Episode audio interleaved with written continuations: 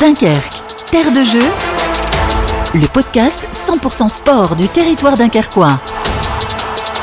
Dunkerque, terre de jeu, la communauté urbaine de Dunkerque et Delta FM tournée vers les Jeux Olympiques de Paris 2024 cet été. Zoom aujourd'hui sur le plus vieux club de sport de la cité Jean Bar, le Sporting Dunkerquois. Et non, le Sporting, ce n'est pas qu'un bal de carnaval, c'était la base d'un grand club d'aviron qui a emmené plusieurs Dunkerquois aux Jeux Olympiques avec même une médaille à la clé. Un club qui va organiser les championnats de France d'aviron de mer en mai prochain. Interview de ce président, Patrick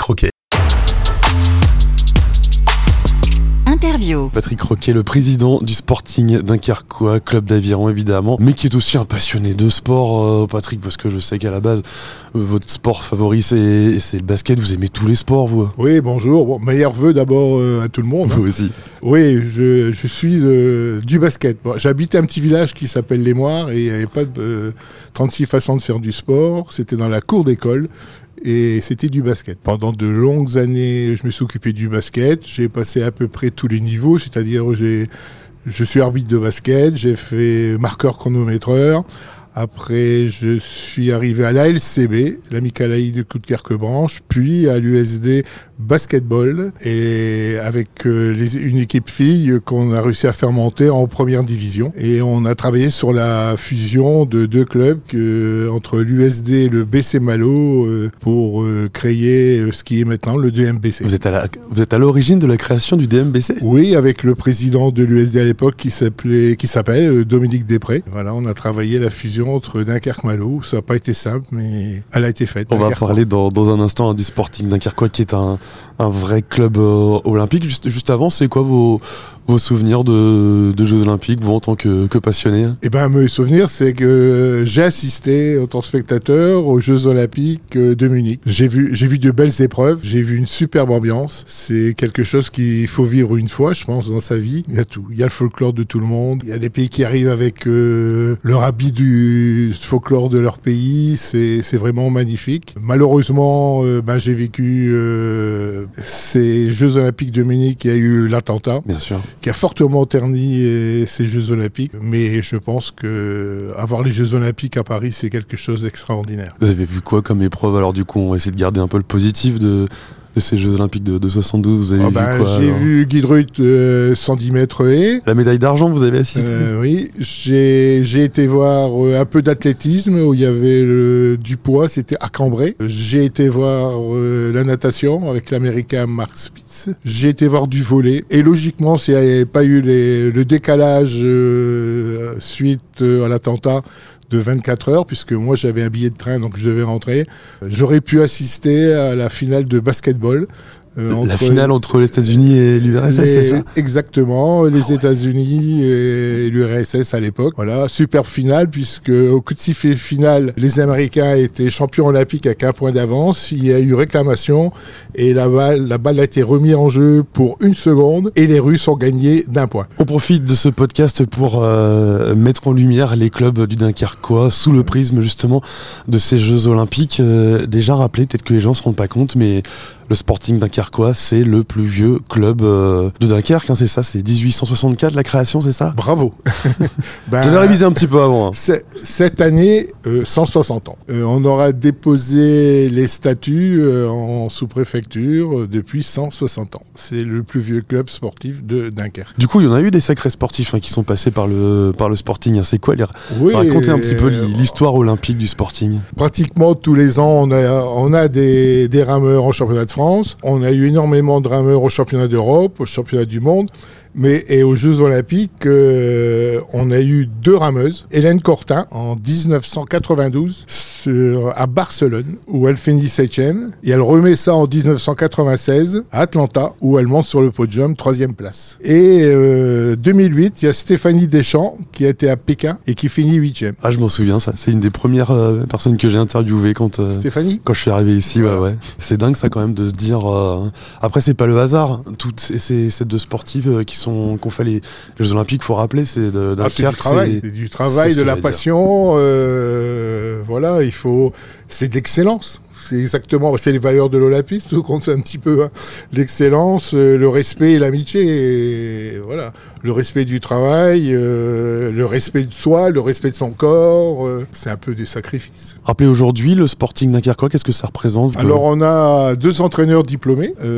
on a, on tourne à peu près entre avec 120 licenciés entre la compétition, les loisirs, voilà, et les gens du comité.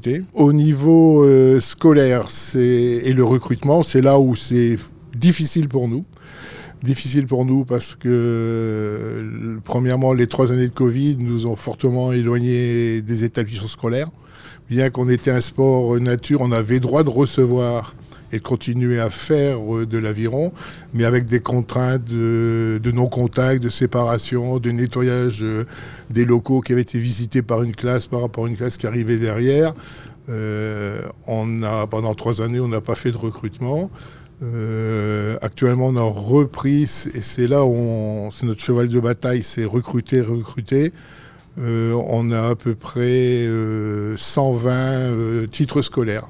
C'est-à-dire que dans l'année, on fait goûter l'aviron à 120 scolaires, entre des lycées, des collèges et euh, je dirais euh, des primaires. On n'est pas fortement aidé, je trouve, par les médias parce que de l'aviron, on ne l'en voit pas. L'aviron rapporte des médailles. J'ai même repris des chiffres. Le dernier JO euh, en 2020 à Tokyo, 10 médailles. je, sais, bien que sur un 4 avec barreur, ça fait 5 médailles. Mais il y a 10, 10 athlètes qui ont, été, médaillés. Donc euh, je trouve que euh, on n'est pas mis en valeur par euh, les médias, donc les gosses se sont pas attirés tout de suite par l'aviron. Ensuite, c'est un sport quand même difficile, c'est un sport déjà de plein air. faire venir les classes, les mettre sur l'eau, ce qui serait l'idéal, ça se complique de plus en plus parce que euh, on ne déplace pas des, jeunes scolaires comme ça. Il y a des contraintes de sécurité, il y a des contraintes, bon, et euh, un peu de financement. Donc nous, on va vers eux dans, les écoles. Donnez-nous envie. Qu'est-ce qui, pourquoi justement faire de l'aviron? Ça reste un sport euh, noble, ça reste paradoxalement un sport qui peut être un sport d'équipe aussi. pourquoi pourquoi je mettrais mes enfants à l'aviron Parce que le Sporting Dunkerquois est un club sympathique, déjà. C'est quand même un des sports les plus complets quand on regarde au niveau du sport. Quand on est dans l'aviron, ça devient un sport passion. Il faut faire le pas de venir au club. Donc, euh, par contre, nous, on met un acharnement à chaque fois que la ville fait des animations, on y est. Euh, on fait des journées découvertes, euh, mais visiblement, on n'en fait pas encore assez on travaille là-dessus et à chaque réunion qu'on peut avoir sur le comité, euh, du comité, on parle de recrutement, recrutement. Euh, on essaye de se faire connaître un peu mieux. Et en tout cas, la communauté urbaine de Dunkerque et Delta FM, on vous met en, lumière le Sporting Dunkerquois. Dernière question, euh, Patrick, rappelez l'actualité du, club avec les championnats de France au, mois de mai. Là, on aura de l'aviron justement. Tout à fait. Le président de la Fédération française d'aviron est venu signer une convention sur le bassin de Gravelines, euh, Martine Arlabos euh, nous a demandé euh, au président de Gravelines au président de de regarder ce qu'on pouvait faire dans le cadre euh, de, Dunkerque, euh, terre d'accueil euh, des JO. Je me suis dit quand même, on a une super plage à Malo, on a une petite section d'aviron de mer qui tourne d'ailleurs très bien. Pourquoi pas faire les championnats de France Donc on a posé candidature et on a été sélectionné, sachant qu'on les avait déjà fait en 2011. Donc on sait faire. On sait faire. 2011 a été a été, je pense, pour la fédération, des, une, très belle organisation. Et ils ont vu que Dunkerque était, était sérieux dans ses préparations, dans son organisation et était très sympathique dans son accueil. Ça, c'est le 24 et le 25 mai sur la plage de Malo. Donc les gens pourront voir euh, les épreuves. On sera sur la place du centenaire hein, euh, et il y aura des grands écrans pour suivre euh, les courses. Euh, il y aura de l'animation, il y aura des compétitions de, scolaires au niveau des ergomètres. voilà. Merci beaucoup Patrick d'avoir été avec nous. Puis bah, bon courage donc, pour cette, bah, année olympique. Merci. Retrouvez chaque semaine un nouvel épisode sur deltafm.fr, l'application Corsair et les plateformes de podcast.